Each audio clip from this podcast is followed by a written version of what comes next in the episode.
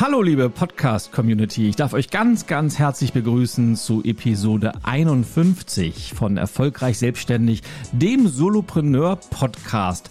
Heute eigentlich in Gänsefüßchen mit einer weiteren Interviewfolge, aber diese Interviewfolge ist anders als sonst, denn ich bin zu Gast in einem Interview.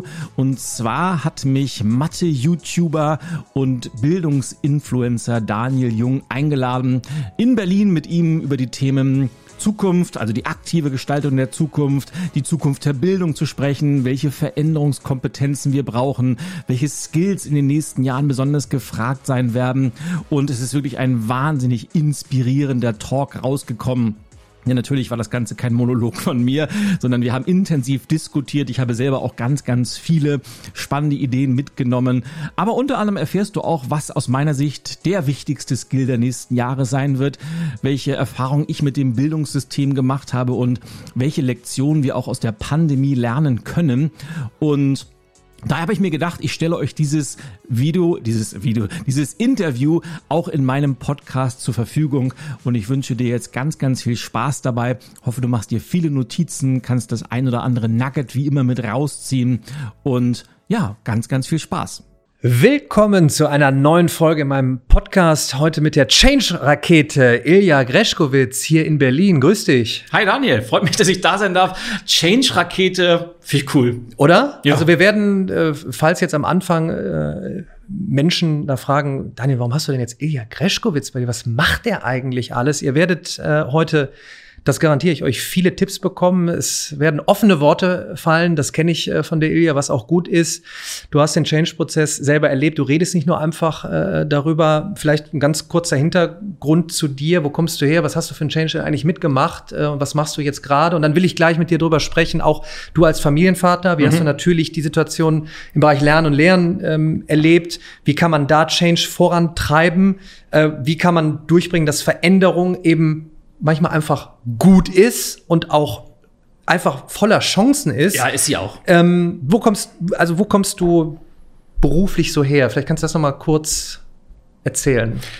Ich glaube, mein, mein Werdegang war immer geprägt von dieser, dieser, diesen Gegensätzen von alt und neu, Tradition und modern, Innovation und bewahren. Also ich komme aus einem ganz, ganz traditionellen Elternhaus, wo man noch gelernt hat, sei gut in der Schule, dann such dir einen vernünftigen Job und dann bleibst du da bis zu deinem Lebensende, dann genießt du immer die Rente. So, so bin ich aufgewachsen. Also sehr, sehr schön, tolle Kindheit gehabt und habe dann irgendwann aus ja, mangels Alternativer ich Betriebswirtschaft studiert, Schwerpunkt Marketing, bin von meinen Mathematiklehrern oder Professoren damals gequält gewählt worden ohne Ende. Also leider hat es dich damals in der Form noch nicht gegeben, hätte ich gut gebrauchen können. Und habe dann danach, also ich habe schon während des Studiums tausend coole Jobs gemacht. Ich habe Businesspläne für Startups geschrieben. Ich war Business Development Manager für damals eine Firma, die als eine der ersten Freelancer aus Indien an deutsche Firmen vermietet hat für Softwareprojekte. War unheimlich cool und äh, ganz, ganz viel anderes cooles Zeug. Und die haben mir alle Jobs angeboten. Und ich weiß noch, da hat mein Vater gesagt, Junge, schmink dir das ab. Du brauchst einen vernünftigen Job. Ja. Naja, und äh, war ja noch relativ jung und gewinnt ja das, ach, das wird schon stimmen. Und dann habe ich ganz klassisch traditionell mich bei großen Unternehmen beworben, bin damals von äh, Karstadt, heute ja Karstadt Kaufhof, als Trainee eingestellt worden. Kurze Zeit später war ich jüngster Geschäftsführer in Deutschland und habe dann acht Jahre für Karstadt als Geschäftsführer zehn Filialen in ganz Deutschland betreut. Und das war die Zeit, wo ja Thomas Mittelhoff, Akandor, wo die Krise gerade so richtig zum Rollen mhm. kam. Und im, damals als ich drin war, war das die Hölle, weil wir haben wirklich acht Jahre lang nur versucht zu retten, was zu retten war. Ich habe zwei Filialen geschlossen mit Sozialplänen. Wir mussten eigentlich, haben immer unter diesem Schwert gearbeitet, haben wir morgen überhaupt noch einen Job? Mhm. Und wie können wir trotz allem vor Ort gute Ergebnisse abliefern? Das war damals hart. Im Nachhinein hat es mir unheimlich geholfen. Einfach weil ich gesehen habe, was man erreichen kann, auch wenn alles von außen irgendwie dagegen zu sprechen scheint. Dann habe ich aber damals schon begriffen oder gespürt, das was mir, also ich mochte verkaufen immer, also Handel ist heute noch meine absolute Lieblingsbranche. Aber ich habe damals schon gespürt, dass die, die Arbeit mit den Menschen, das ist das, was mir Spaß hat, das hat mir wirklich Freude bereitet und äh, Führungskräfteentwicklung, Teamtrainings machen, Verkaufsschulung, das, das hat mein Herz irgendwie aufblühen lassen und hatte dann immer so einen coolen Businessplan in der Schublade. Und immer wenn ich den rausholen wollte, dann gab es auch nochmal eine Beförderung, nochmal eine Gehaltserhöhung und also der klassische Weg. Der klassische äh, Weg, also ein bisschen Schmerz, höher. bisschen Schmerzensgeld und naja, und zwischendurch kam noch mal ein kleines Angebot für ein großes schwedisches Möbelhaus, wo ich noch mal zwei Jahre war, also Ikea. Und naja, und dann kam irgendwann der Zeitpunkt, ich war also habe in Berlin gelebt, in Hamburg gearbeitet, war viermal die Woche auf der Autobahn hin und unterwegs und irgendwann stand ich im Stau mir ging das alles so unglaublich auf den Keks und von außen hatte ich es geschafft. Ich war 33 oder so und alle haben gesagt, mein Gott, was der alles gemacht hat in den jungen Jahren und super erfolgreich, aber innerlich war ich so unglaublich unzufrieden. Ich war so unglaublich frustriert und habe dann immer gesagt, also, Alter, es zwingt dich ja kein Mensch, das zu machen. Und habe gesagt, der Einzige, der das jetzt entscheiden kann, bist du. Und ich habe dann im Auto meinen damaligen Chef angerufen und gesagt, ich kündige. Und habe dann nochmal wirklich von null angefangen. Also mit, mit null meine ich null Kunden, null Netzwerk und kaum Reserven. Darf ich, bevor du weitermachst, kurz Ja, fragen, wann war das? In Das welchem war- Jahr? In welchem Jahr? Das war 2008. So 2008, also noch bei weitem nicht die Möglichkeiten, äh, schnell netzwerken zu können über Plattformen wie LinkedIn, Xing. Nicht gab- OpenBC gab es damals schon. OpenBC, ach du lieber Ja. Gott. Es war noch, es war von, von äh, Facebook ganz frisch, YouTube, also wo- äh, YouTube Katzenvideos. Äh, ähm, also das ist schon eine Entscheidung, wo ich ja heute immer sage, ähm, man muss ja nicht von heute den Cut direkt machen, aber man kann ja diese, die- diese Social Media zum Beispiel nutzen, um tolle Inhalte zu verbreiten, sich eine Marke aufzubauen vielleicht ähm, und mal einfach zu testen und zu netzwerken. Also das war die Phase, wo man echt sagt, wenn man jetzt von null an, anfängt äh, und weiß ich nicht, eigenes Business, wirst ja gleich drauf äh, zu sprechen kommen, äh, war noch ein anderer Weg. Aber Es war auch wirklich ein harter Weg. Also ich dachte, ich hatte null Kunden, ich hatte null Netzwerk. Also ich, klar, ich hatte mein Netzwerk aus dem Handel, aber das hat mir in meinem neuen Job nicht so wahnsinnig viel geholfen, also zumindest am Anfang nicht. Und vor allem hatte ich finanzielle Reserven für knapp ein Vierteljahr. Und äh, ich wusste von Anfang an, wenn das nicht sofort läuft, dann bist du schneller wieder auf dem Amt oder zurück auf der, auf der Suche, als du denken kannst. Und alle haben von außen gesagt, mein Gott, wie kann man denn so dämlich sein, einen sicheren Job mit Karrierechancen dahin zu schmeißen? Aber ich hatte eins im Kopf, ich hatte, ich hatte einen riesengroßen Traum, das umsetzen zu wollen und das wirklich zu was werden zu lassen. Und ja, der Anfang war hart, muss man wirklich sagen. Und ich habe dann, ich habe gearbeitet wie noch nie. Ich habe äh, durchgebuckelt und ich habe ausprobiert und hier und da. Und ja, anfangs, da klar, diesen, diesen klassischen wahrscheinlich unternehmerischen Bauchladen schon mit mir rumgetragen. Ich habe Trainings gegeben, ich habe Coaching, ich habe eigentlich alles gemacht, was man machen konnte. Hauptsache, es kommt ein bisschen Kohle rein. Ja, weiß man im Nachhinein war vielleicht nicht optimal, aber es hat damals die Rechnung bezahlt. Ja, aber ich habe dann relativ schnell begriffen, dass dieses Thema Change, Veränderungsmanagement, dass das schon immer der rote Faden meines Lebens war, dass das war, was mich immer stark gemacht hat, dass ich Menschen gut für Veränderung begeistern kann, aber auch durch Veränderung durchführen kann. Und dann habe ich auch relativ schnell festgestellt, dass ich sowohl im gesprochenen als auch im geschriebenen Wort mich zu Hause fühle. Und habe dann angefangen, meine ersten Bücher zum Thema zu schreiben, habe angefangen, die ersten Vorträge zu geben. Und das ist es, womit ich hauptsächlich heute mein Geld verdiene, nämlich äh, Keynote-Speeches, Vorträge auf Firmenveranstaltungen, auf Verbandskongressen, bei aller Form von Meetings, wo es um dieses Thema Change im weitesten Sinne geht. Das ist ja sehr, sehr vielfältig. Und natürlich auch das Thema Bücherschreiben beschäftigt mich heute, weil ich setze mich unheimlich gerne schriftlich mit einem Thema auseinander, weil das für mich wahnsinnig viel Klarheit bringt. Also Schreiben ist für mich mehr Denkarbeit als Schreibarbeit eigentlich. Das kann ich bestätigen. Ähm, nach meinem ersten Buch, äh, bei all dem, was man so im Kopf hat, das ist bei dir wahrscheinlich wie bei mir äh, tausend Sachen. Ähm, äh, bei mir im Bildungsbereich.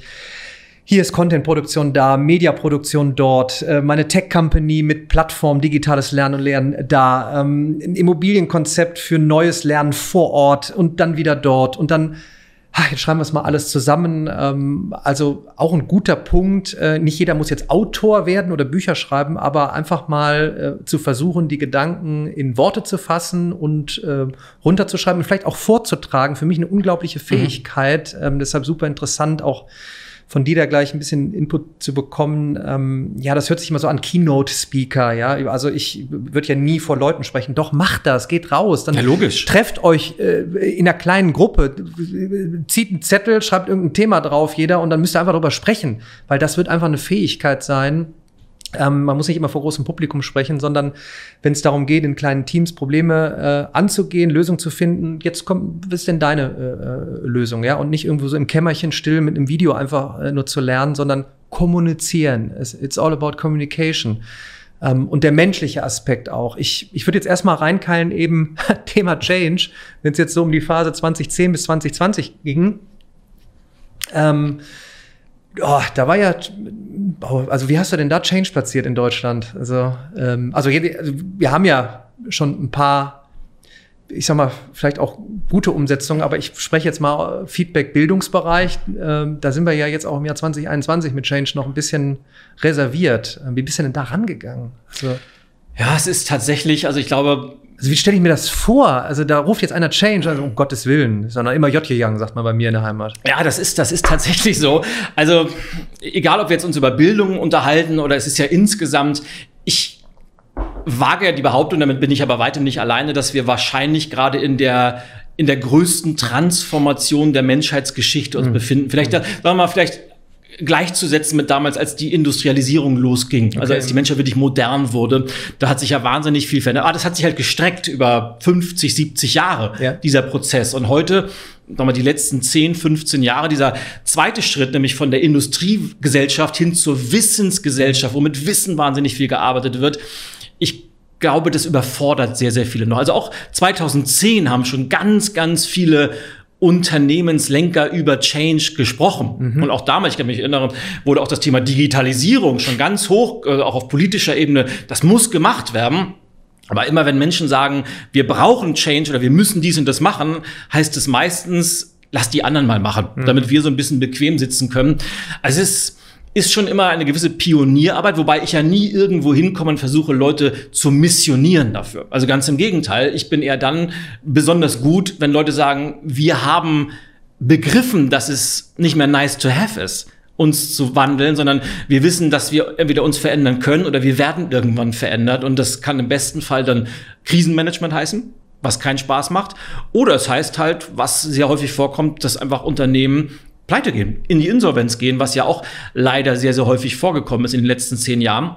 Aber trotzdem, selbst die, die sagen, wir wollen das Ganze vorantreiben, da ist dann auch immer die Frage, wie ernst meinen die das? Und ist das nur ein Lippenbekenntnis, weil das irgendwie ein aktuelles Trendthema ist?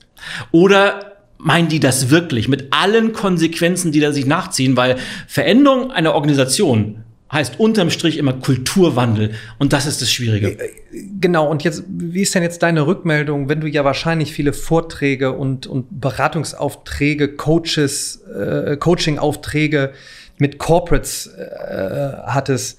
Dieses, die Aussage, ja, jetzt müssen wir was tun.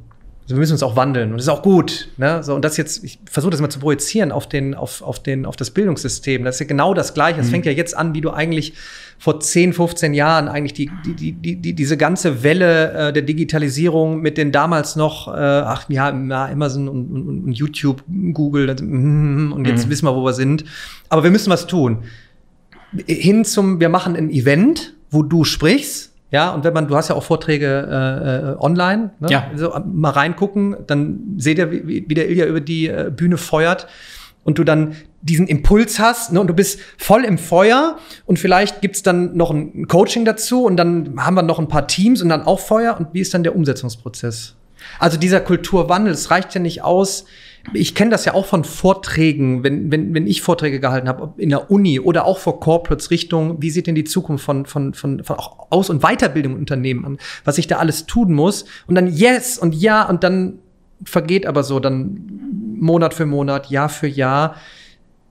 Wie ist deine Rückmeldung zu, zum Thema Umsetzungsprozesse, dass wirklich dann auch gemacht wird? Sehr ambivalent.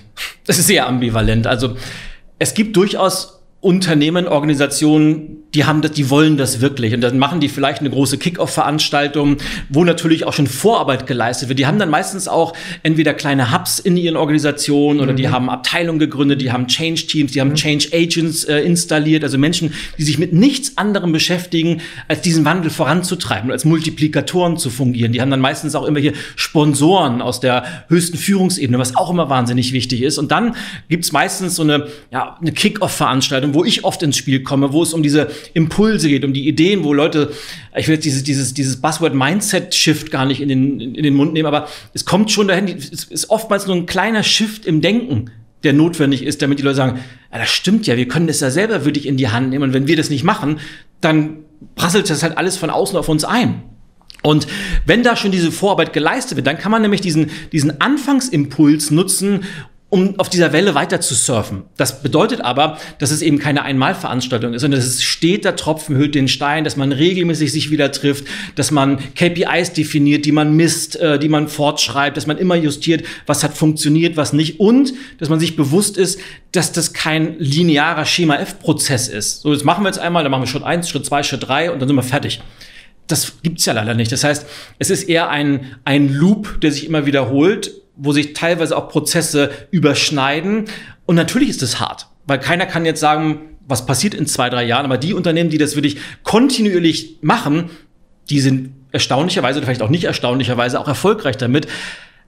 Leider würde ich sagen, ist es besonders in Deutschland eher noch die Minderheit. Und jetzt, ich will nicht wieder zu viel meckern, das machen wir jetzt schon lange genug, sondern wirklich dann auch ganz klar auf, auf Tipps gehen. Ähm, dass wenn jetzt jemand zuhört, und das kann man für mich eben auch projizieren, es geht jetzt nicht rein um Corporates, äh, Unternehmen, sondern eben auch, wenn ich im Schulsystem äh, bin, wenn ich jetzt Rektor bin, wenn ich, äh, was weiß ich, Lehrkraft XYZ bin und ich möchte das vorantreiben und ich projiziere das jetzt auf, wie können wir das jetzt an der Schule, in der Familie, in unserer Region umsetzen, im, was weiß ich, in irgendeinem Rat der Bildung, was auch immer, ähm, also was wäre ein Tipp, dass du wirklich jetzt nicht sagst, so wir machen eine Veranstaltung, ähm, sondern wie, was wir nicht Taskforce, das ist auch wieder so ein Buzzword, sondern also was was müssen wir machen? Also, also zwei Sachen würde ich erstmal sagen. Und das soll jetzt gar nicht wie so eine Binsenweisheit klingen, aber es ist gar nicht so schwer, wie man denkt. Zum einen glaube ich, ist es, ob das jetzt Corporate ist oder Schulsystem. Es ist ja alles schon in einem sehr regulierten Rahmen, das Ganze. Also Corporate gibt es ganz, ganz viel politische Sachen, die man beachten muss. Und natürlich bei, bei Behörden. Ganz genau. Ich kann nicht machen, was ich will. Selbst wenn ich gute Ideen habe, ich bin natürlich immer in einem gewissen Rahmen von Gesetzen, von, von Regularien, die ich beachten muss. Und das ist ja okay, das muss man akzeptieren, weil da hat man sich drauf eingelassen. Aber ich glaube, und da will ich mich mal gar nicht ausnehmen. Wir alle neigen ja dazu, uns so sehr über Dinge zu beschweren und aufzunehmen, die wir sowieso nicht ändern können und vergessen dabei oft, was wir alles für einen Handlungsspielraum haben. Und ich glaube, erstmal diesen, diesen Fokus wegzunehmen von dem, das ist halt wie es ist und darauf zu gucken, was kann ich denn ändern, das bewirkt schon mal eine ganze Menge. Und dann würde ich mir, wenn ich jetzt Schulrektorin oder wenn ich irgendein pfiffiger Lehrer wäre, muss ja gar nicht der Rektor sein, dann würde ich mir drei, vier Gleichgesinnte suchen, würde anfangen, Ideen zu entwickeln. Und jetzt kommt das, was oft klingt wie ein Kalenderspruch, ist es aber nicht, dann einfach mal machen. Einfach mal machen und Dinge ausprobieren. Und jetzt, es ist wirklich sehr ernst, weil aus der Rückmeldung jetzt, äh, aus den letzten äh, Monaten, dieses einfach mal machen. Ja, ja, das sagt ihr immer so, aber dann kommt, ob Compliance oder Datenschutzbehörde oder etc. Ähm, dieses, also ich kämpfe ja dafür, dass dieses einfach mal machen ähm, nicht endet in, ähm, ich mache es nicht aus purer Angst, weil dann eben genau das kommt, ja, ich möchte zum Beispiel mit den Schülerinnen und Schülern irgendwie in Kontakt bleiben, um einfach vielleicht nur mal zu hinterfragen, wie es euch geht. Und WhatsApp lief irgendwie bei allen, lass uns eine WhatsApp-Gruppe machen. Nein, bitte mhm. ausmachen dürfen sie nicht, weil sonst kriegen sie eine Strafe. Ähm, es ist jetzt gerade wirklich ein schwieriger Punkt, dieses einfach mal machen. Ich bin da voll bei dir und genau das rufe ich auf. Aber ich spüre eine Angst äh, bei sehr, sehr vielen und das wahrscheinlich auch in, in, in, in Unternehmen, die sich jetzt sagen, oh Gott, wenn ich jetzt hier mir drei, vier hole, dann wirken wir wie die, weiß ich nicht, Piratenabteilung oder sowas und werden hinterher noch gefeuert. Was ich trotzdem aber auch noch spüre positiverweise ist, dass mehr von oberster Stelle, sage ich jetzt mal, ob Rektor dort oder CEO dort, sagen, ich möchte das auch. Ich möchte, dass ihr genau so ähm, loslegt. Ja, ich hatte, ich hatte mir jetzt einen Vortrag angeguckt von Bracken Darrell, äh, Logitech CEO, jetzt der genau sagt, ich versuche möglichst mit all meinen Mitarbeitern immer auch in kleinen, ähm, äh, keine Online-Räumen immer Rücksprache sagen, was, was habt ihr für Ideen? Ich kann, ich, alles geht so schnell, die Welt verändert sich immer schneller. Ihr habt die Ideen. Sagt sie mir und macht und testet auch. Ich, also ich, was will ich jetzt damit sagen? Ich möchte die ansprechen, die jetzt gerade noch Ängste haben, wirklich umzusetzen. Oder muss man dann einfach sagen, ja, okay, dann nutzt doch die Freiheiten, die ihr nebenbei habt, sei es an einem Samstag oder Sonntag, wo ihr nicht, ich sage jetzt mal in der Schule arbeitet und irgendwas falsch machen könnt oder nicht im Corporate arbeitet, sondern jetzt macht ihr, was weiß ich, einen YouTube-Channel und macht gemeinsam ein Projekt und sagt, wer möchte, kann hier mitmachen. Ich, ich habe keine Ahnung. Also was wäre da jetzt ein Tipp? Du weißt, was ich meine. Ich weiß total, was du meinst. Ich bin mir nicht sicher, ob es ja, Angst spielt mit Sicherheit eine Rolle. Ich glaube, es ist vielmals sogar eher noch Frustration. Gerade weil Compliance, Regularien und es gibt gerade jetzt, äh, kommen wir gleich noch drauf, äh, bei meinen Erfahrungen mit dem Schulsystem in den letzten zwölf Monaten. Ja, hau raus. Wa wahnsinnig engagierte Lehrerinnen, ja, wahnsinnig engagierte Lehrer, die ausprobiert haben, die gemacht haben, die mit den Schülern im Kontakt bleiben wollten und die innerhalb von einer Woche ausgebremst wurden mit den berühmten Argumenten, das ist aber gegen das Datenschutzgesetz und wir haben noch keine Bewilligung dafür. Und dann kamen die Elternvertreter, die gesagt haben, ja, mein Kind soll aber seine Daten, was da alles nicht ist. Und ich kann das verstehen, dass die frustriert sind okay. und vielleicht auch sogar Angst haben, einen Fehler zu machen, aber jetzt kommt natürlich, jetzt müssen wir aufpassen, dass wir nicht ein zweites Fass auch mal dieses Thema Fehlerkultur spielt eine wahnsinnig große Rolle. Ja, lass uns das Fass aufmachen, weil genau ich, ich meine, ich spreche aus eigenen Erfahrungen. Also sehr viele Fehler gemacht, sehr teure Fehler. Man muss nicht immer genau die, diese ganz große Fehlerwelle aufmachen, die sehr teuer ist, aber fällt quick and cheap von mir aus, aber auch so, ihr dürft Fehler machen, denn daraus äh, lernt ihr nur. Also ich lasse das fast gerne aufmachen. Ja, weil das, das hat ja wieder was mit, mit Kulturwandel zu tun, mhm. weil auch da sind die meisten Organisationen und natürlich gerade im Bildungssystem, das ist ja alles noch sehr, sehr hierarchisch und sehr, sehr ich will sagen patriarchisch, aber das ist ja schon noch ein System aus den 80er Jahren, vielleicht noch älter, das sich irgendwie in die 2020er gerettet hat, wo es um Themen geht, die von der Zukunft handeln, aber organisiert sind die alle noch wie früher. Und das, das passt eben nicht. Und da ist es halt wichtig, dass man auch die Fehlerkultur anpasst, dass man überhaupt die ganze Führung anpasst und Menschen sollten keine Angst haben müssen, Fehler zu machen. Ich, ich rufe jetzt nicht dazu auf, dass man irgendwelche Regeln bewusst brechen ja. sollte und ich will auch nicht dazu aufhören, dass man nur Hauptsache um was zu machen, so um die Ecke, auf keinen Fall. Es gibt halt gewisse Regeln, die sind auch gut, dass es die gibt aber die Leute sollten niemals Angst haben müssen aufgrund irgendeiner Initiative, dass man denen den Kopf abreißt, weil das mhm. ist diese Fehlerkultur von vorvorgestern. Also einer mhm. macht einen Fehler und das erste, was sofort gefragt ist, wer ist schuld? Finger zeigen. Der ist schuld. Und hast, dann hat der Angst und traut sich nicht mal was anderes zu machen. Hast, hast du einen Tipp für die Leute, die dann eben, ich sag jetzt mal, trotz, dass man die Hierarchien flacher gestalten sollte, was ich ja auch versuche in meinen Unternehmen, dass du eben nicht mehr dieses klassische äh, vom Top to Bottom äh, hast, ne? so, ich gebe vor und dann macht mal und dann kommt, äh, ja, das kannst äh, vergessen. Kommt Kontrolle. Das nicht mehr. Äh, trotzdem irgendwie so musst du Mechanismen einführen. Wir haben heute Morgen hier im Podcast über OKRs gesprochen, mhm. die mir persönlich als, als Leader helfen, als Unternehmenslenker, die dem Team helfen in der gemeinsamen äh, Arbeit weil ich früher immer dachte, ach ja, das wird schon, ich, ich mache ja auch immer hier, geht alles und zack, zack, zack, dann wird das Team auch schon und dann habe ich halt gemerkt, wie unruhig ich werde, weil ich keine Kontrolle hatte. Ich will aber nicht wie ein Kontroll, Kontrollfreak ähm, äh, wirken. Hast du einen Tipp jetzt für, ob das jetzt für mich dann eben im Schulbereich, von mir ist ein Rektor, der kann ja dann sagen, ich ich stehe dafür gerade, ich sag euch jetzt, ihr dürft, oder von mir ist der CEO, der jetzt sagt, ich treffe jetzt die Entscheidung. Ähm, ein Tipp für, für, für für, für diese Menschen, eben auch, auch für mich, wie man dann eben mit seinen Mitarbeitern umgeht, wie man ein Signal setzt, in welcher Form, dass eben genau nicht das entsteht. Das hatte ich teilweise auch, was, was mir wirklich unangenehm war, wo du dann eine Rückmeldung bekommst und du glaubst, der, der, der Mitarbeiter entschuldigt sich jetzt, weil er irgendwie sich wirklich unter Druck gesetzt gefühlt hat, mhm. weil ich auch so bin, wie ich bin. Ich bin halt sehr, ich möchte noch einen Post machen, ich möchte noch mal LinkedIn nutzen, äh, weil ich denke, ich erzähle Gutes, aber es soll nicht jetzt so wirken, sondern ihr habt Freiheiten, ihr dürft auch mal testen, ihr dürft auch mal was anderes machen und ihr dürft dann mir reporten. Also worauf will ich hinaus? Jetzt hören vielleicht Rektoren zu oder, oder Geschäftsführer, CEOs, die sagen, was konkret kann ich denn jetzt dann als Vorgabe machen? Wie sollte ich damit umgehen? Welches Signal soll ich setzen?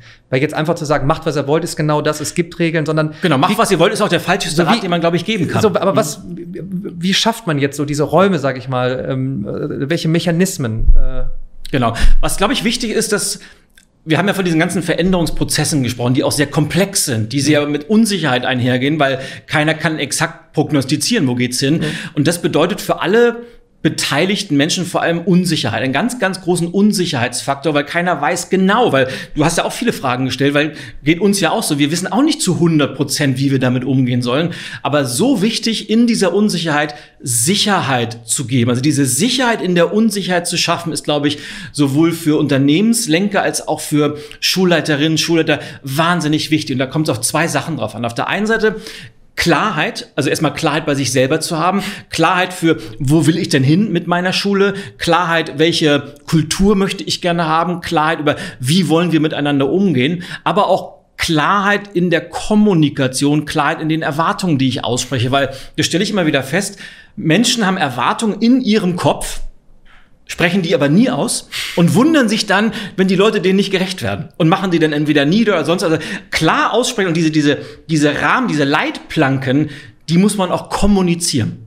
Und ich glaube, das gibt erstmal eine gewisse Orientierung. Und wenn man Orientierung hat, wenn man weiß, da ist jemand, der ist klar, der gibt mir Orientierung, dann schafft es diese Vertrauensbasis, die wahnsinnig wichtig ist. Und dann zu sagen, wir haben zwar Regeln, wir haben Leitplanken, wir wissen auch, dass wir uns innerhalb dieser Leitplanken bewegen werden, aber ich möchte, dass ihr innerhalb dieser Leitplanken Dinge wagt, dass ihr euch traut, Dinge auszuprobieren und wir werden das gemeinsam schaffen. Ich weiß auch nicht exakt wie, aber wir werden einen Weg finden. Und ich glaube, diese Balance aus Rahmenbedingungen setzen, aber empowern, ermutigen, ist so unglaublich wichtig, weil nur wenn man eine gewisse kritische Masse an Menschen mit auf diesen Weg mitnimmt, dann schafft man es auch als Schule oder als Unternehmen, als Verein, was auch immer, diesen Weg zu gestalten und nicht über sich ergehen zu lassen. Und ich glaube, das ist ein ganz, ganz großer Unterschied.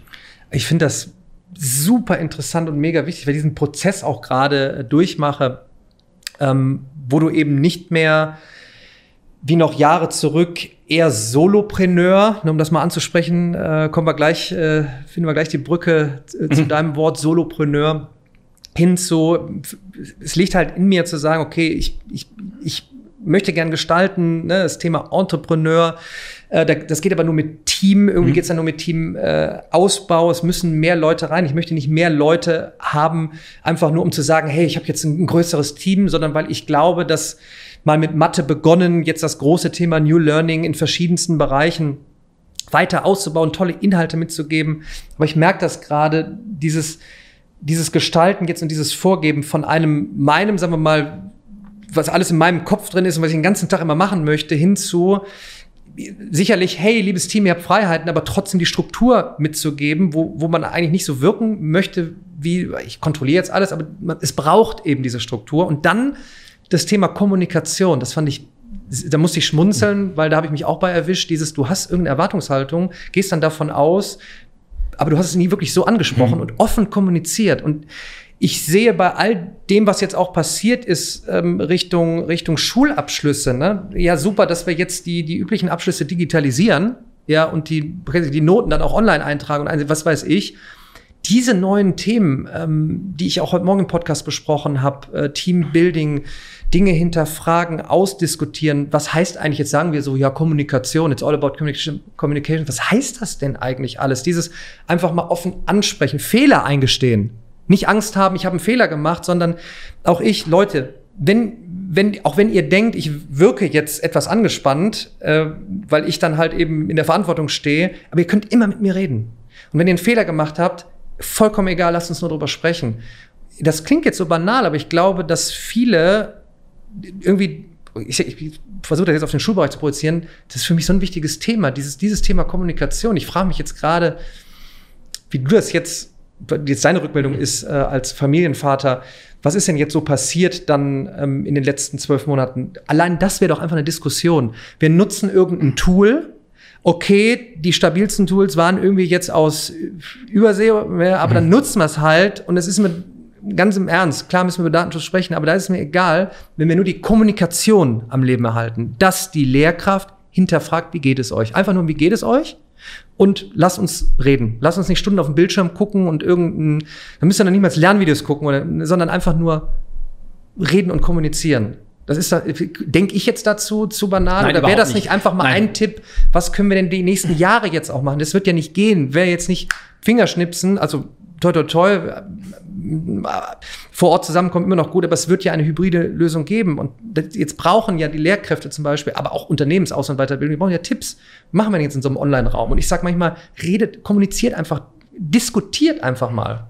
Oder? Ich muss erst mal gucken, dass ich meine ganzen Gedanken. Ja, entschuldige, das war ich. Das ja, die Zuhörer und Zuschauer hast, wahrscheinlich. Du hast äh, das geschafft, äh, in eine Frage mir gleich fünf Gedankenstränge einzupflanzen. Ich möchte eine Sache abrunden, weil es, mhm. glaube ich, wichtig ist, was du gerade gesagt hast, dieses Thema Kommunikation mit deinem Team ist nichts anderes als Empathie. Und mhm. Empathie wird einer der wichtigsten Führungsfähigkeiten der Zukunft werden, was natürlich viele dieser Oldschool-Führungskräfte immer noch so, ja, es ist eine Schwäche, so, so, so ein Soft-Skill-Kram, es braucht kein Mensch. Wird wahnsinnig entscheiden. Wer heute nicht in der Lage ist, ein diverses Team zu führen und die Menschen so so zusammenzubringen, dass jeder seine eigene Stärke reinbringen kann, aber dass man gleichzeitig als Team erfolgreich wird, kannst du vergessen. Wird nix. Aber jetzt zurück zur Schule, weil da spielt es auch eine ganz große Rolle. Ich habe ja zwei Kinder, eine in der Grundschule, dritte Klasse, letztes Jahr gewesen, sind ja jetzt gerade Ferien, und äh, zehnte Klasse, also mittlerer Schulabschluss gerade auf dem Gymnasium. Und so unterschiedliche Erfahrungen gemacht. Ich weiß noch, meine, meine Kleine, die ist jetzt neun, die haben im Prinzip ja in diesem Wechselunterricht Online-Unterricht hat da nicht stattgefunden. Also es hat einfach nicht stattgefunden. Nicht mal ein einfacher Zoom-Call oder mal eine kleine WhatsApp-Gruppe, wo die Lehrerin gefragt hat, Mensch, wo du, wie geht's euch denn ja, über, wie geht ihr mit der Situation um? Und die, die, hat meine Tochter wirklich gelitten. Die hat wirklich gelitten, weil die haben ihre Freunde nicht gesehen und die sind in der Phase, wo die, ja, wo die Austausch brauchen. Und dann haben schon Eltern angefangen, die Lehrerin anzuschreiben und die Antwort war einfach, von der Schule kommt nur die Anweisung, wir müssen das nicht machen, wenn wir uns nicht in der Lage sehen, das technisch zu machen, brauchen wir das nicht. Thema durch. Nicht ein einziges Mal. Ich weiß noch wie heute, das hat mir, ich musste damals echt aufpassen, dass ich mir keine Träne verkneife. Als dann der erste Tag war, wo die wieder in die Schule gehen durften, hat meine Tochter zu mir gesagt, Papa, ich bin so froh, ich habe mein Leben wieder. Wahnsinn, ja. Ja. Also das fand ich heftig, weil es liegt ja nicht an den technischen Voraussetzungen, es liegt an der Bereitschaft der Menschen einfach. Und wir reden ja nicht von didaktischen Konzepten, wir reden nicht von ausgetüftelten, wir reden davon, wie geht's euch? Ja. Alle mal zusammen. Ich wollte mal gucken, ob ihr noch, ob ich was tun kann für euch. Aber Gymnasium komplett anders und da war es sehr individuell. Es gab Lehrer, die haben von Anfang an gesagt, habe ich kein Interesse dran. Wir machen das wie immer. Äh, gleicher Unterricht wie früher, einfach nur versucht, ein bisschen digital zu machen, hat überhaupt nicht funktioniert. Und andere waren so mega engagiert, haben sich Sachen überlegt, haben sich mit den Schülern privat äh, organisiert, haben sich privat getroffen, wie du vorhin gesagt hast, mal am Samstag außerhalb mal eine Session gemacht. Und daran sieht man, es geht, wenn man denn will. Ja. Und ich glaube, das ist auch der Weg. Trotzdem waren auch diese Lehrer oft ausgebremst von Microsoft Teams darf nicht mehr benutzt werden, Zoom darf nicht mehr benutzt werden. Dann kamen die ersten Eltern, die wegen Datenschutz sich beschwert haben und sich da durchzuwinden und manövrieren und trotzdem die Motivation nicht zu verlieren, ist, glaube ich, nicht ganz einfach. Was natürlich auch damit zusammenhängt, dass es von der Schulleitung auch kein, kein Support gibt dafür, dass die das Gefühl haben, wow, alles, was ich jetzt mache und was ich weiß, dass meinen Schülern hilft, muss ich so unterm Radar machen, muss ich so ein bisschen mhm. an den offiziellen Regeln vorbei machen, was schon hart ist, muss man wirklich sagen. Ist das aber zieht sich das eben in, in Unternehmen nicht auch durch? Wenn ich jetzt auch daran denke, das ist doch eigentlich das Gleiche. Der Mensch bleibt ja Mensch und auch da ist es doch später auch so, dass man mal nachfragt, wie, so, wie geht's euch? Wie läuft's gerade in der Abteilung? Ähm, von mir aus, äh, die Quartalzahlen waren 20 äh, Prozent runter äh, und nicht der Klassiker, jetzt gibt man mehr Feuer, sondern was passiert? Äh, was ist los? Und es ist doch einfacher denn je heute mit den, mit den Tools, die zur Verfügung stehen. Und ich, ich verstehe manchmal, doch, ich verstehe es mittlerweile schon, dass, sagen wir mal, Menschen, die geprägt sind von dem, was bisher immer gut gegangen ist und was jetzt auch nicht komplett immer völlig neu durchdacht werden muss. Thema, was ist überhaupt ein Lernprozess? Mhm. Äh, und es ist jetzt nicht so, dass alle, die da neue Dinge probieren im Bereich digitales Lernen und Lernen jetzt sagen, und jetzt ist das das komplett neue. Da gibt's jetzt immer mehr Gegenwind und ähm, das ist komplett gegen die Zukunft von Lernen und Lehren. Aber es, ich, ich kenne ja selber so viel Bestätigung. Ähm, weltweit passiert schon so viel, das ist eigentlich alles nichts Neues. Ist das bei Unternehmen auch so, dass du da auch eigentlich viele hast, die wollen ähm, und es fehlt einfach nur die Kultur, dass du einen Raum bekommst und dann auch machen darfst und testen darfst, ich, also ich ja, finde wieder die Brücke zu. Also je, je größer eine Organisation, desto schwieriger ist es, da wirklich was nachhaltig zu verändern. Es gibt ja immer dieses Bild des großen Tankers, mhm. den man schwer wenden kann, einfach weil er so riesig ist. Deshalb versuchen ja ganz, ganz viele Konzerne auch Startups innerhalb mhm. der Organisation zu machen. Ja. Und da funktioniert's witzigerweise. Mhm. Aber immer dann, wenn es dann zu einer Schnittstelle zwischen diesen Startup-Hubs und der Mutterorganisation kommt, dann knirscht's wieder im Aha. Gebälk und immer dann, wenn der Transfer zurückkommt, dann hapert's. Und ich will vielleicht einmal die, die Brücke schlagen, weil ich glaube, das hängt miteinander zusammen. Bildungssystem und später Karriere, wie, wie funktionieren Unternehmen, mhm. ist mir aufgefallen, jetzt vor kurzem, meine große Tochter ist wirklich unglaublich, hat unglaublich gute Noten abgeliefert, ist auch erstaunlicherweise in Naturwissenschaften total gut. Von mir hat sie es nicht, das nur mal am Rande. Auf jeden Fall kommt die ganz oft nachmittags, wir haben ja die letzten zwölf Monate ganz, ganz viel während des kompletten Lockdowns unsere ganzen Tage miteinander verbracht. Und ich habe versucht, meinen Job nebenbei noch ein bisschen Schule zu achten. Und das war schon herausfordernd, aber auch schön auf der anderen Seite. Und hat sie mich oft gefragt, wenn es um Sachen wie Chemie oder Biologie oder was sie nicht für Fächer haben, und da habe ich mich ja selber nie für interessiert, hat die mich immer gefragt, Papa, wofür brauche ich denn das überhaupt später? Und es ist mir wirklich schwer gefallen, da eine Antwort zu geben, weil ich, ich habe mich das damals selber schon gefragt. Wofür muss ich wissen, wie Magnetfelder funktionieren? Wofür muss ich wissen, wie eine Säure entsteht?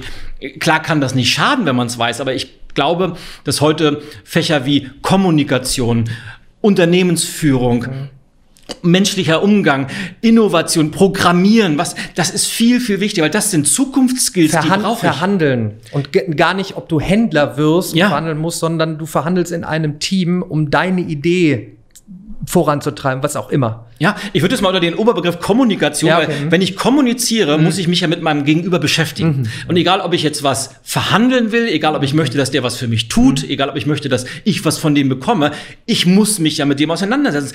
Und das fehlt den Schülern ganz einfach. Und das brauchen die dringend, dringend und es wird dir nicht beigebracht. Und bevor jetzt äh, in dieser Folge dann äh, welche zuhören und zuschauen, die dann reinkallen, ja, aber da ist doch kein Platz dafür. Und es muss doch immer noch eine Grundbasis an Wissen geben. Dazu habe ich einen Podcast mit Dr. Henning Beck geführt, äh, Neurowissenschaftler. Natürlich, es ist ein Mythos zu sagen, ich, ich google alles, weil ich kann nur googeln, wenn ich ein Grundverständnis von etwas äh, habe. Das heißt, es wird eine, es wird immer noch eine, eine Basis geben, lesen, rechnen, schreiben, was sind Grundvoraussetzungen. Ähm, aber dieses Druck betanken, für eine Prüfung etwas reinhämmern, den Sinn nicht zu verstehen, warum die x-te Formel, wo ich immer versuche äh, zu erklären, verstehen ist besser als lernen. Denn wenn ich den Prozess verstehe, dann macht's Klick, dann habe ich einen Aha-Moment und dann brauche ich nicht 20 Übungsaufgaben, denn dann weiß ich, ach, das muss ich anwenden. Ein Computer kann wunderbar die, die 1000 Rechenschritte machen, aber ich habe es verstanden. Aber es basiert halt noch auf dem, auf dem alten System, dass du irgendwo in einer, wir, wir sprachen über die erste industrielle Revolution, du brauchst einen, einen, einen Apparat von Menschen, die da nach Takt arbeiten. Und jetzt gehen wir halt in das kreative Zeitalter das ist gut. Und ähm, dieses Thema Zugriff zu wissen, eine Grundbasis zu haben, aber dann auch motiviert zu sein, dass Lernen nicht irgendwie in Kombination gebracht werden müssen. Oh Gott, ich muss. Es kann total Spaß machen. Kombiniert mit dem, was du gerade gesagt hast, dieses Plädoyer, Plädoyer dazu, das sind eben die Sachen, die man wissen muss. Und ja, dann lasst uns ruhig mal von diesen, wir müssen jetzt nicht kommen, also eigentlich müssten wir von Grund auf neu beginnen, mit, aber noch haben wir ja einen Tanker, aber was kann man schon mal einführen? Und gerade jetzt in der, in der Zeit, da hätten wir über sowas doch sprechen können. Da hätte man sagen können, okay, dann rufen wir jetzt beim Ilja zum Beispiel an und sagen, wir machen jetzt einen riesen Zoom-Call, Teams-Call, äh, Google Meet, was auch immer. Und der spricht heute mal über Kommunikation. Da habe ich mich gefragt, und dann habt ihr doch eh wieder Milliarden parat da von eurem Bildungspakt, dann, dann schießt doch mal den Leuten und dann, dann macht doch mal sowas. Denke ich da wieder zu banal? Oder ich suche jetzt schon wieder nach Lösungen, auch wenn, wenn wir sich nicht Firmeninhaber zuhören. Was können wir machen? Da sage ich mir immer, die, die Leute, die da irgendwie was Neues gemacht haben, holt ihr doch erstmal rein, um, um, um vorzutragen, Impulse zu setzen. Das reicht aber nicht aus. Ihr müsst dann in den Prozess gehen. Wie sieht der dann aus? Ja, dann holt den permanent mit rein. Dann gibt's, der macht ein Coaching, der macht, I don't know du merkst noch, ich bin so an, an, an A, Aufklärung interessiert, Umsetzen interessiert und es passiert eh weltweit. Das ist nicht, dass ich das jetzt sage, falls Exakt. einer sagt, oh, der Daniel Jung möchte jetzt das alle mit Videos lernen. Das war das Erste. Jetzt möchte er mit Plattformen, dann möchte er die Lernapps ändern. Ich mache einfach weiter. Ich gestalte einfach weiter und setze um. Ja, das Aber es ja passiert auch, weltweit. ja, es ist ja auch richtig so. Und äh, um noch mal kurz einen Schritt zurückzugehen, bevor ich gleich nach vorne komme, weil ich, ich muss den Gedanken kurz parken dieses, was noch viel wichtiger ist, glaube ich, die Menschen müssen wieder, und gerade Kinder, Jugendliche, lernen, wie man lernt. Weil dieses ja, Thema permanentes Lernen, auch später im Job, ich bin immer wieder erschrocken, wie viele Menschen in, in Unternehmen sich selbst nicht fort- und weiterbilden, weil die sagen, das habe ich ja meinen Job, was soll ich denn noch lernen? Ja. Und dann wundern sie sich irgendwann, wenn das Unternehmen pleite ist, dann stehen die auf der Straße, ich kann ja nichts anderes. Ah, und ja, und wenn man sie dann irgendwo in, wohin schickt, ja, ich muss ich denn da wirklich hin? Ja, direkt rein, sorry, aber direkt ein Tipp da rein. A, jetzt für die, die eben, ich sag mal, Mitarbeiter in einem Unternehmen sind, aber eben jetzt auch Schülerinnen, Schüler, Studentinnen, Studenten, ein Tipp, die sich jetzt sagen, auch ich mache jetzt hier meine Prüfungen und dann warum sollte man einfach sich jetzt schon, egal ob man in der Schule ist, in der Uni ist, in der Ausbildung ist, Mitarbeiter ist, von mir ist Geschäftsführer ist. Warum sollte man jetzt immer mal offen sein und mal einen TED-Talk zum Beispiel gucken von einem, der über diese KI da spricht und Durchbrüche im maschinellen Lernen, nicht um Programmierer zu werden und Data Scientist, sondern um zu verstehen, was da ist, Impulse zu bekommen. Ja, Horizont erweitern. Ja, warum sollte man es machen? Weil es wäre jetzt mhm. genau das, ähm, in der Schule sagt man, nö, ich mache jetzt erstmal ab, Schule mal erstmal Abschlüsse, und der Mitarbeiter sagt, nö, ich mache jetzt erstmal noch das. Warum sollte man das machen? Ich sag, weil sich die Welt so schnell verändert wie nie zuvor, durch den technologischen Fortschritt, das ist nicht schlimm, das ist einfach so, kombinatorische Effekte, es wird permanent Durchbrüche geben und dieses Thema lebenslange Lernen, sich ständig neue Dinge beibringen zu können, ob über einen Online-Kurs, über einen Austausch, über Fortbildung, wo auch immer, das nimmt jetzt erst an Fahrt auf.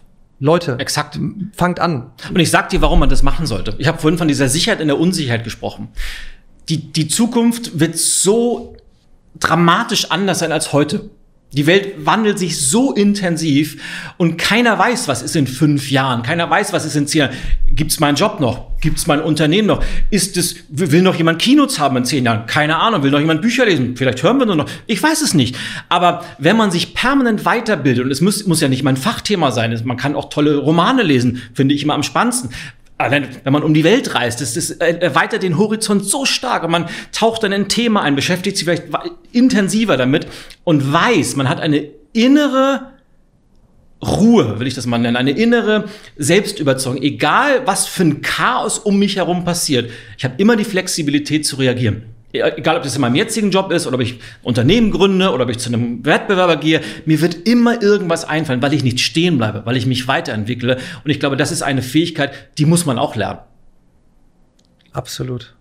Absolut. Und vor allen Dingen, ich, ich, ich wie gesagt, ich, ich kämpfe dafür, dass, dass das irgendwie ankommt, dass man sagt, ja, ich, ist, dieses, ja, es ist schon immer gut gegangen, ist sicher. Ähm, es kommt wie eine Tsunami-Welle äh, relativ schnell. Es wird weitere Branchen äh, treffen.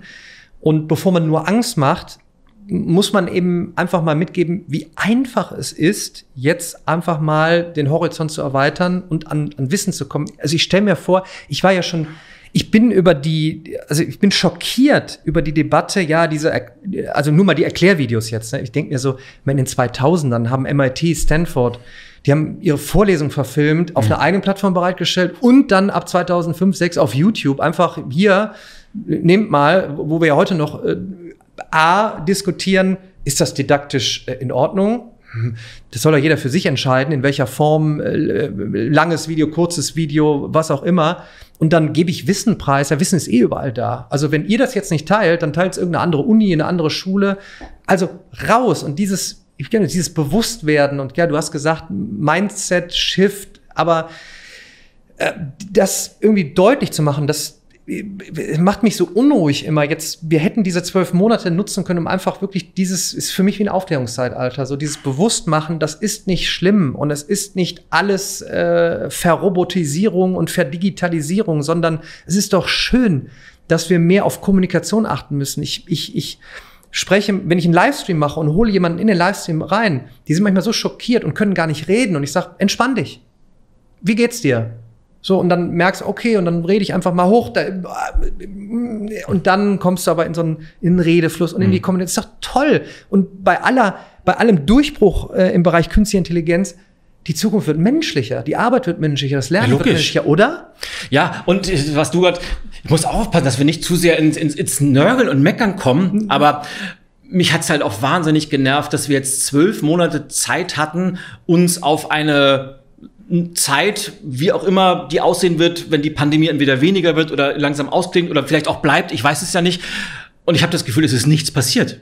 Viele haben, ja, die machen zwar Online-Unterricht, aber exakt genauso, wie sie vorher Präsenzunterricht gemacht haben, obwohl man virtuell komplett andere didaktische Konzepte braucht. Man muss das anders aufbereiten. Aber ich finde, den Punkt hast du wunderbar angesprochen und die Rückmeldung habe ich auch. Es haben ja wirklich auch viele probiert, aber dann diese Kelle ja. zu haben, mm -mm, stopp, weil, weil, ja, dann hätten wir aus Deutschland raus eben Tools und Plattformen entwickeln müssen, die unter aller Reglementierung und was auch immer einsetzbar sind. Aber meine Güte, Ähm, klar ist es ein, eine, eine Kompetenz zu wissen, was mit deinen Daten passiert, was du teilst, wer Zugriff darauf hast. Aber für dieses Thema Kommunikation, wie du das vorhin sagtest, ihr dürft WhatsApp, Teams, Zoom nutzen, um zu kommunizieren, zu hinterfragen, und, und das, das wird eine Fähigkeit sein. Und heute sprechen wir über Udacity, Coursera, Udemy. Kennt ihr diese Plattform? Nee, kannt man nicht. Ja, ich möchte euch heute ein bisschen was erzählen. Ach, super.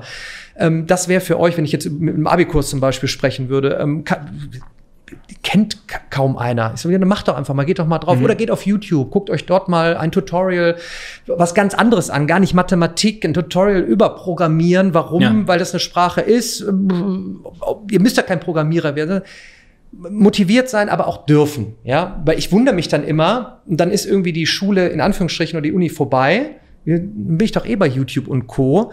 Und dann hole ich sie doch lieber direkt dort ab und dann in der Zeit bastel ich eine eigene Plattform. Das ist ja der, der Grund, warum ich eigentlich eine, eine, Plattform initiiert habe mit meinem Team, mit meiner Company, um zu überlegen, was kann ich da selbst gestalten, basteln, wo, wo kann es hingehen. Und dieser Mut, den erstmal zu haben, aber dass du dann auch weitermachst. Ich glaube, da brauchen viele auch einfach so eine Ansage, glaube ich dann eben, wie du sagst, dann waren viele Lehrkräfte da, dann würde ich als Rektor zum Beispiel sagen, macht weiter. Komm, ich, und wenn dann die Kelle kommt, ich gehe nach vorne, ich bin ja, euer, ich bin euer ex Schild, exakt. ich mach das. Exakt. So, und da brauche ich, das, jetzt bin ich beim Thema, ich, klar, jetzt sagen vielleicht viele wieder, ah, Buzzword hin oder her, und das ist Leadership. Das ist, dann muss, dann brauchen wir Leute, die sagen, ich, ne, hab das Schild in der Hand, ich stehe dafür gerade, Macht. Und das versuche ich halt eben auch meinem, meinen Teammitgliedern mitzugeben. Macht. Das ist, Daniel, das ist kein Buzzword. Führung und Wandel gehen Hand in Hand. Und jetzt kommt da wirklich fünf Euro ins Phrasenschwein. muss ich, ich muss den Satz leider sagen. Der Fisch stinkt vom Kopf. der Fisch lebt aber auch vom Kopf. Wenn du jemanden hast, an der Spitze. Und ja, auch wenn wir nicht mal hierarchisch denken, aber es muss ja immer einen in der Verantwortung geben. Wenn wir jetzt mal nicht von holistischen Organisationen, aber es muss ja eine Person geben, die verantwortlich ist. Ja. Wenn die das vorantreibt, wenn die das vorlebt, wenn die den Rahmen schafft, wenn die sagt, so soll unsere Kultur mal aussehen. Wir schaffen das, dass wir nicht einfach nur, wie, wie man so schon, wir haben, wir haben Werte, wir haben ein Team, wo Leute Teil sein wollen von. Dann haben Leute Bock, da zu arbeiten. Und dann hast du auf einmal die Kultur. Auf der anderen Seite, wenn die gegen alles sind und sagen, naja, ähm, wie ich das vor kurzem mal gehört habe in einem großen äh, Unternehmen, wo dann eine Führungskraft gesagt hat äh, zu einem anderen, Sie wissen ja, äh, was ich von Ihnen erwarte, nämlich lassen Sie mich in Ruhe. Dann weißt du ja, was, was soll ich da noch machen? Ja, das, das, das frustriert die Leute und deshalb, es kommt immer darauf an, wie führe ich so ein, eine Organisation? Wie führe ich eine Schule? Was bin ich ein Vorbild oder bin ich der Bremsklotz? Bin ich ein Ermutiger oder bin ich jemand, der Angst schürt. Und egal was ich mache, es wird entsprechende Resultate haben. Entweder trauen die Leute sich was und, und haben Lust nach vorne zu gehen, oder sie sind irgendwann so eingeschüchtert, dass sie eben gar nichts mehr machen. Dann kommt das, was wir in ganz, ganz vielen Organisationen sehen, nämlich äh, aussitzen, bis zur Rente hoffen, dass sich schon nichts tun wird. Und naja, und dann verwaltet man das so ein bisschen. Und Spaß macht es den Leuten aber auch nicht, weil ich glaube, das ist das Unerfüllendste, was man haben kann, jeden Tag zur Arbeit zu kommen und zu sagen, oh mein Gott, hoffentlich geht der Tag schnell rum. Ja, ja, nee, es soll, es soll wirklich so sein, wow, ich kann es nicht abwarten, wann ist, wann ist endlich der nächste Tag und wann kann ich endlich an, an, an etwas mitarbeiten, äh, gemeinsam gestalten und das versuche ich ja eigentlich deshalb immer den Ansatz zu finden, eben so den, so was, was schwebt mir eigentlich davor? Ich möchte ja, dass, dass jeder Mensch eigentlich alles erreicht. Und ich finde, in 2021 ist das kein Spruch mehr, sondern ich habe Zugriff zu Wissen in Form von, ob das Video-Content ist, äh, Online-Materialien, Kurse, mit echten Menschen vernetzen. Man stelle sich nur Xing oder LinkedIn vor, welche Möglichkeiten ich habe, jetzt nach diesem Gespräch mit dir, vielleicht mit mir in den Kontakt zu treten, den Mut aber aufzubringen, ja, was ist denn, wenn ich jetzt den Ilja anschreibe? Der hat mir, also da waren so tolle Sachen. Vielleicht könnte man mit dem ja mal was machen, ohne jetzt da direkt ein Ticket ausgelöst wird mit, ich buche dich für äh, x tausend Euro, sondern so, was ist, wenn er mir nicht antwortet? Ja, dann fragt 20 andere. Und irgendeine ja, oder frag ein zweites Mal nach. Oder frag ein ja, zweites. Ja. Oder, oder wie fragst du? Und jetzt kommen wir wieder auf, auf Kommunikation. Wie fragst ja. du? Ilja, ich habe gesehen, du machst Instagram. Hast du dann ein Team? Machst du das alleine? Ich habe eine coole Idee. Ich habe da hier zwei Visuals gemacht. Happy to talk. Und du so mega, lass mal sprechen. also, so banale Sachen, und worauf ich hinaus will, ich, ich für mich bin jetzt für mich ähm, auf dem richtigen Weg, die Zukunft zu gestalten mit tollen Ansätzen, ob in Form von Bildungscontent, Inhalten, ob das jetzt Mathe ist oder jetzt New Learning Inhalte, in Form von diesem Podcast, von weiteren ähm, äh, Filmproduktionen mit dem, mit der Tech Company im Bereich digitale Lern-Lehrplattformen, neue, neue Co-Learning Hubs gestalten, mal gucken. Aber jetzt ein Tipp vielleicht für dich, ah, für mich als, äh, als Mensch, der da äh, im, im, in der Verantwortung äh, ist, aber auch für andere äh, die, die den Geschäftsführerposten, mhm. CEO-Posten ähm, haben, in so einer Phase, ja klar, macht einfach mal, aber das auch wirklich zu kombinieren, nicht um wie ein Kontrollfreak zu wirken, sondern etwas Messbares dazu zu machen, Immer. weil sonst, ich kenne das, weil in meinem Kopf, du weißt, dann kippe ich das einfach rein und das ist gar nicht böse gemeint, aber überfordert dann manchmal, weil ich so viel dann, dann möchte, ähm, aber Moment, jeder ist ja nur auch begrenzt belastbar, selbst, selbst ich, ne? Und ich denke mir dann, oh Gott, und jetzt möchte ich noch das und das und das und das haben. Also was wäre so ein Tipp, so auch im Teamaufbau? Ich be befinde mich ja jetzt auch in der Skalierungsphase, neue Teammitglieder rekrutieren, Kommunikation untereinander, mit, mit mir, ähm, Erwartungshaltung. Ich habe jetzt viel reingekippt, aber so vielleicht so dieses ganze Thema Teamaufbau, du als, als, als, als, als Leader, was, nicht zu viel reinkippen, doch viel reinkippen, Gestaltungsmöglichkeit. Ich muss, ich muss mir ganz kurz was merken. Ich muss dir gleich um. Ich will deinen Podcast nicht kapern. Ich will dir gleich unbedingt eine Frage stellen, weil mhm. das, was du gerade gesagt hast, das feiere ich so sehr ab. Da muss ich, da muss ich noch was wissen, aber ich will deine Frage kurz beantworten.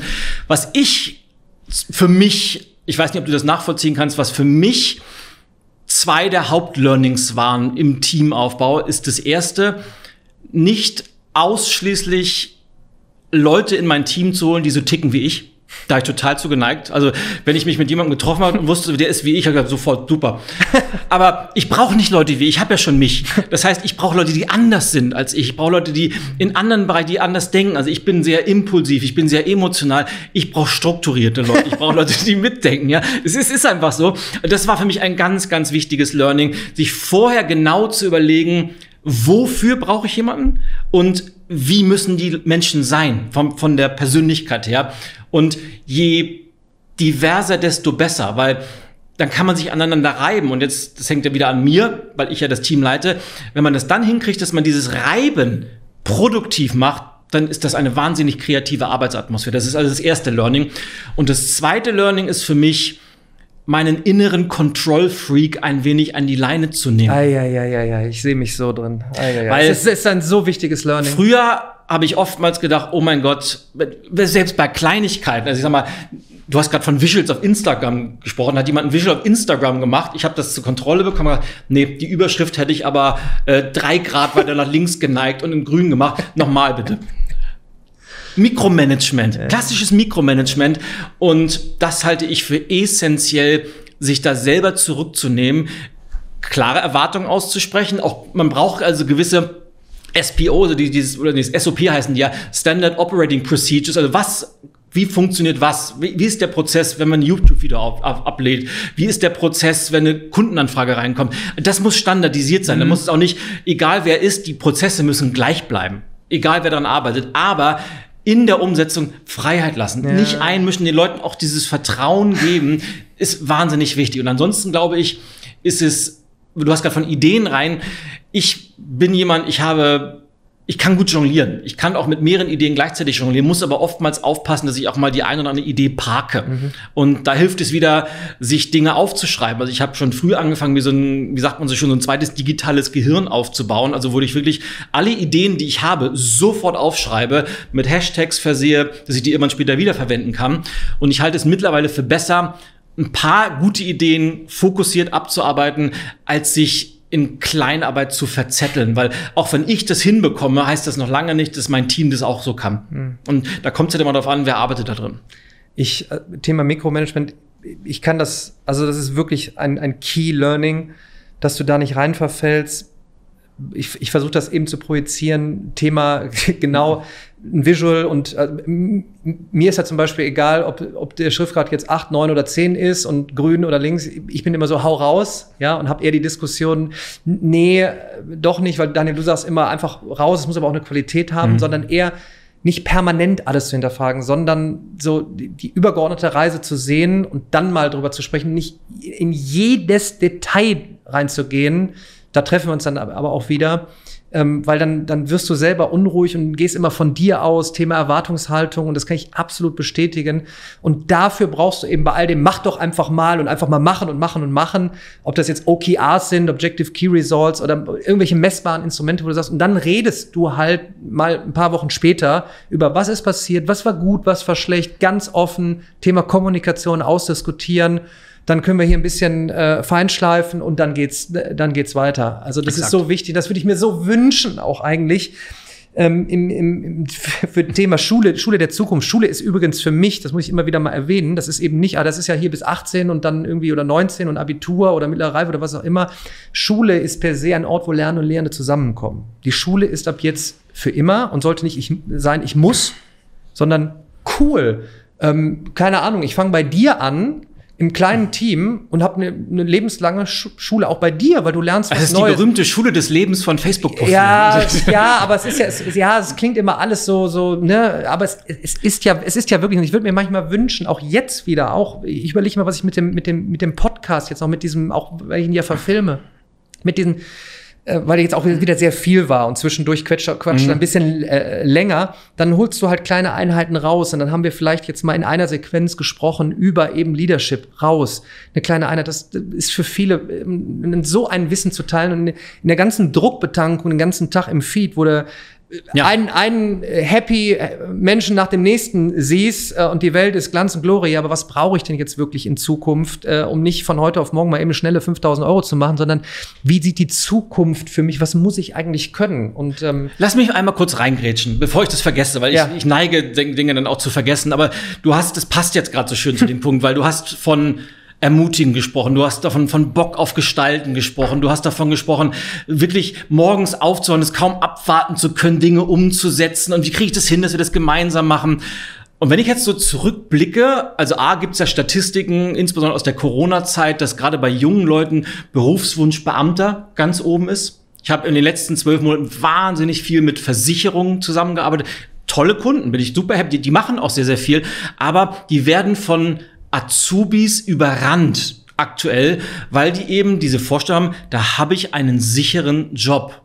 Und da stellt sich mir die Frage, A, wo, was glaubst du, woran liegt das, dass gerade so viele junge Leute eher den anderen Weg gehen. Also Hauptsache sicher, Hauptsache nicht ins Risiko gehen. Und wie kriegen wir das hin, dass wir viel, viel mehr jungen Leuten, aber auch, auch Eltern, weil du hast, hast ja recht, es hört ja nicht auf, Bock drauf machen, dass die was umsetzen, dass die gestalten, dass die, dass die vorangehen. Ja. Ich, ich verstehe das nicht wirklich. Ja, doch. Ich verstehe es mittlerweile, weil ich mich jetzt schon seit fast zwei Jahrzehnten damit beschäftige und gerade in den letzten Jahren halt mitbekommen habe. Und es ist, man kann es auch mathematisch erklären, weil wir ja in einem, in einer exponentiellen Veränderung sind. Und wir sind es gewohnt aus der Schulzeit linear zu denken. Ne? Also immer so ein Step mehr. Ne? Eins, zwei, drei, vier, fünf, sechs und so ein, einen Treppenschritt hoch. Und exponentielle Veränderung ist dann irgendwie so eins, zwei, eine Verdopplung, vier, Verdopplung acht, ist annähernd linear, mhm. aber dann irgendwann greift, ich sage im Internet immer, da geht die Luzi dann ab und dann ist das auf einmal so schnell. Dann kommt der kombinatorische Effekt dazu und dann kommt dieses wirklich über, über Jahrzehnte eingebläute, bei den Eltern und Großeltern und dann kommuniziert mit dem Nachwuchs, was ist sicher? Sicher ist nur eins, du gehst diesen Weg der, der in welcher Form auch klassischen Ausbildung mit Abschlüssen. Es spricht nichts gegen Abschlüsse, aber es wird andere Abschlüsse geben. Jetzt, jetzt, jetzt fange ich schon an mit der Aufklärung, Thema Nanodegrees, Mikroabschlüsse.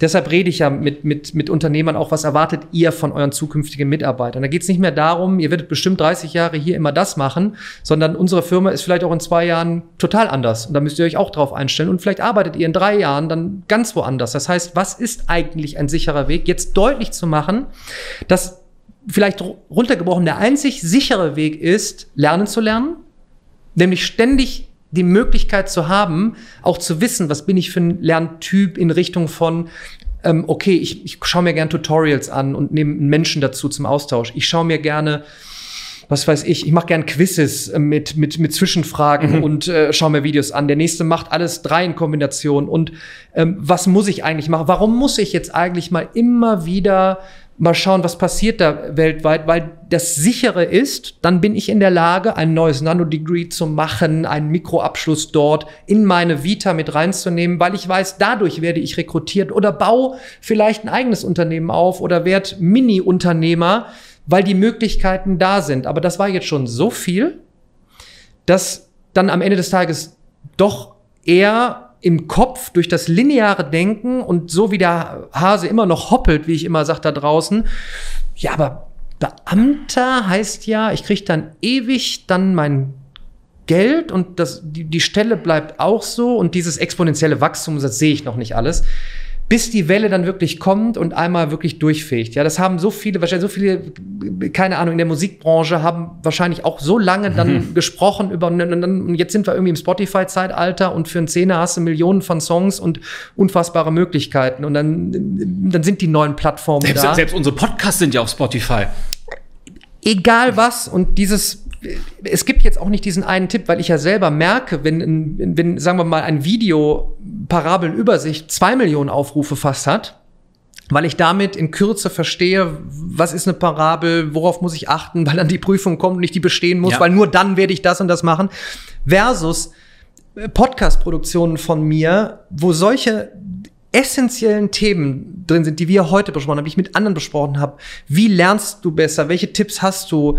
Äh, Thema Leadership, Thema äh, Kommunikation, paar tausend Aufrufe. Ich sage mir, das wird kommen jetzt, weil es wird nicht mehr lange dauern. Das ist für mich ein Zeitfenster jetzt von fünf Jahren, wo die Welt verstehen wird, okay, wir werden nicht mehr 30 Jahre diesen einen Job haben und dieses Thema auch Beamtentum etc., oh, da wird es einige Änderungen geben.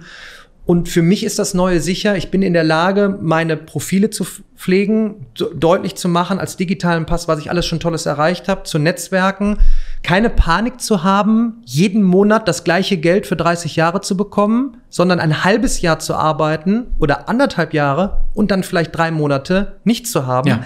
Altes Denken, oh Gott, arbeitslos. Ich bin, äh, nein, du hast doch ein Profil, wo auch immer dann wirst du halt vielleicht vier Monate später recruited oder vielleicht passiert was zwischendurch, neue Einnahmenquellen. Jetzt bin ich eigentlich wieder bei der Aufklärung, darüber aufzuklären, was ist das neue sicher, was muss man alles haben, ähm, was ist, wenn jetzt einer sagt, nee, das ist aber alles per se nicht gut und schotte dich irgendwo ab und etc. Ja, gut, dann wird es vielleicht auch irgendeine Möglichkeit geben, aber diese Aufklärung, glaube ich, die fehlt einfach.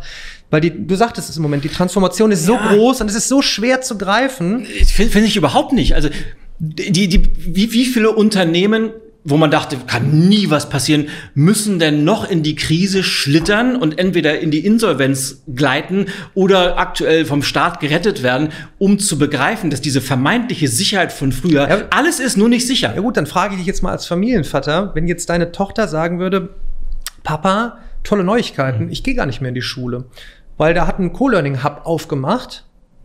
Das ist jetzt aber keine Schule nach Standard XYZ, montags bis freitags von bis Curriculum, die und die Inhalte, sondern da gibt's irgendwo auch feste Zeiten, da gibt's Menschen, da gibt's eine Robotik-Ecke, da gibt's Zugang permanent zu Menschen, da gibt's aber keinen fertig.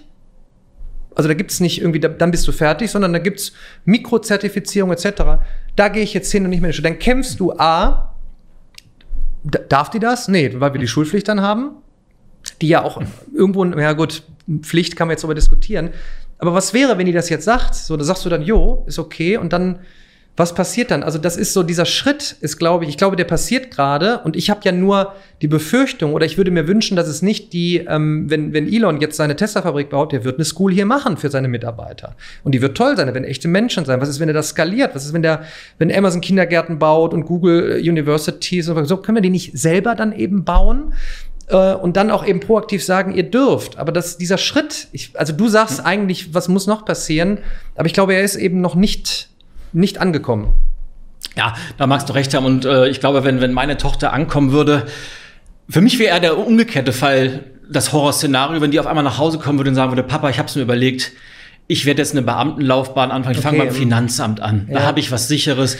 Ich glaube, das würde mein äh, okay. Herz zerstören. Alles andere die ist clever und ich glaube, das geht ganz, ganz vielen Jugendlichen so. Die sind clever, die mhm. wollen was gestalten, die sind pfiffig. Ja. Da weißt du, egal was die jetzt machen, die, die gehen ihren Weg. Mhm. Man muss denen halt auch nur mal ein bisschen Vertrauen schenken und Freiraum lassen. Vielleicht so zum Ende hin dein Weg. Ähm, du hast ja gesagt, du bist ja auch fleißiger Schreiber. Dann nächstes Jahr kommt ja auch schon wieder das nächste Buch, mhm. das hundertste. Nein, wie viel? Ich weiß gar nicht, wie das viele Buch, schon. Buch Nummer 12 jetzt. Du hast mich mhm. ja auch ähm, äh, ehrenhalber äh, mit, mit eingebaut. Wie heißt es? Wie wird es heißen? Darf also, man es sagen? Das da, darf man sagen, weil es ist bis jetzt ein Arbeitstitel und äh, ich, ich habe lange danach äh, gesucht und es bin zu meinem Kernwert meines Lebens. Es wird selbstbestimmt heißen. Also es geht oh. um Selbstbestimmung im Leben. Mhm weil das der Wert ist, der mich schon immer angetrieben hat und der aus meiner Sicht zukunftsfähig sein muss, weil wer selbstbestimmt lebt, der hat nämlich nicht nur diese Freiheit, von der wir sprechen, sondern ich glaube, Selbstbestimmung und Sicherheit sind wahnsinnig miteinander verknüpft, weil wenn ich in der Lage bin, selbstbestimmt mein Leben zu gestalten, und das muss nicht immer diese Teilung zwischen Beruf und Leben sein, sondern ich glaube, ich will ein Leben haben, wo ich jede einzelne Sekunde das ausdrücken kann, was ich machen will, das ist Selbstbestimmung und darum geht's, aber jetzt will ich gar nicht so tief einsteigen. Und du bist äh, mit einer Case Study auch dabei, das stimmt. ähm, wie, hast, wie hast du das jetzt zum, zum, zum wahren Ende hin es erlebt? Du hast ja gesagt, und ich kenne das ja selber, ich bin ja auch als sehr gerne auf Bühnen unterwegs im Rahmen meiner Möglichkeiten gewesen vor Corona, ähm, ähm, sehr gerne natürlich auch in Universitäten, ah, das liebe ich. Mhm. Und dieser und ich, ich habe das jetzt auch wieder gemerkt, ich habe das immer bestätigt, bei aller Digitalisierung und Möglichkeiten, remote zu arbeiten, vorzutragen, Coachings zu machen, dieses Feuer vor Ort, dieses Spüren, ja, ich glaube, da lechzen wir äh, alle nach. Trotzdem wird ein Teil so bleiben. Wie hat das funktioniert, wenn du Vorträge online gehalten hast? Wie ist vielleicht auch deine Prognose? Ähm, für, für die Branche äh, vielleicht auch äh, so, also äh, so Hybridmöglichkeiten, mhm. Hybridveranstaltungen? Hast du da schon Rückmeldungen? Wo geht's gerade hin? Ja, ganz, ganz viel. Also natürlich bei mir war das so, ich kann mich erinnern, äh, letztes Jahr im März, äh, Kalender war rappeldicke voll bis Juni und äh, hatte noch eine Veranstaltung in Düsseldorf. Da ging es schon so, ja, wollen wir das überhaupt noch durchführen mhm. lassen? Und dann, ja, dann kam der große Cut, erster, ja, es war kein richtiger Lockdown, also der, der erste Shutdown damals und innerhalb von drei Wochen wurden alle Veranstaltungen irgendwie wieder verschoben oder abgesagt. Auf einmal war der Kalender leer. Und so ganz langsam fing es dann an, da wurden viele Sachen virtuell geschiftet, dann die ersten Experimente mit virtuellen Konferenzen, das war alles noch so ein bisschen, ja, da haben sich alle noch so ein bisschen reingefummelt, sowohl von, von äh, Rednerseite als auch von Veranstalterseite, aber das hat relativ schnell gut funktioniert und da, da auch viele Unternehmen haben sich ganze Studios in ihre Headquarter gebaut, wo sie dann gestreamt haben von da und da haben wir ganz, ganz tolle Veranstaltungen wirklich gemacht. Muss man wirklich sagen, also was da technisch möglich ist und es bietet so viele Vorteile. Du kannst natürlich, gerade wenn du international Konferenzen hast, du musst nicht mehr 1500 Leute durch die Weltgeschichte fliegen lassen aus unterschiedlichen Zeitzonen, sondern die locken sich einmal ein, du sparst die ganzen Reisekosten, du sparst äh, die Übernachtung und die können auf einmal gleichzeitig da sein, obwohl sie auf der ganzen Welt verteilt sind. Wahnsinnig gut. Für mich als, als Keynote-Speaker in diesem Fall, wenn ich fertig bin, mache ich meine Kamera aus, setze mich auf die Terrasse und trinke erstmal einen Kaffee, ohne dass ich drei Tage reisen muss. Das ist wahnsinnig gut. Die hybriden Veranstaltungen finde ich persönlich aus meiner Sicht und auch für, für die Veranstalter wahnsinnig gut. Also teils vor Ort aufgezeichnet, der Rest wird gestreamt, hat auch wahnsinnige Vorteile. Jetzt kommt aber das große Aber. Jetzt kommt das große Aber und wie gesagt, ganz, ganz tolle Veranstaltungen haben sich international sehr viele sehr schnell dran gewöhnt. In Deutschland immer noch etwas skeptischer. Oh, geht das denn so? Und warten wir lieber mal ab, ob es nicht wieder zurückgeht. Hoffentlich, Klammer auf.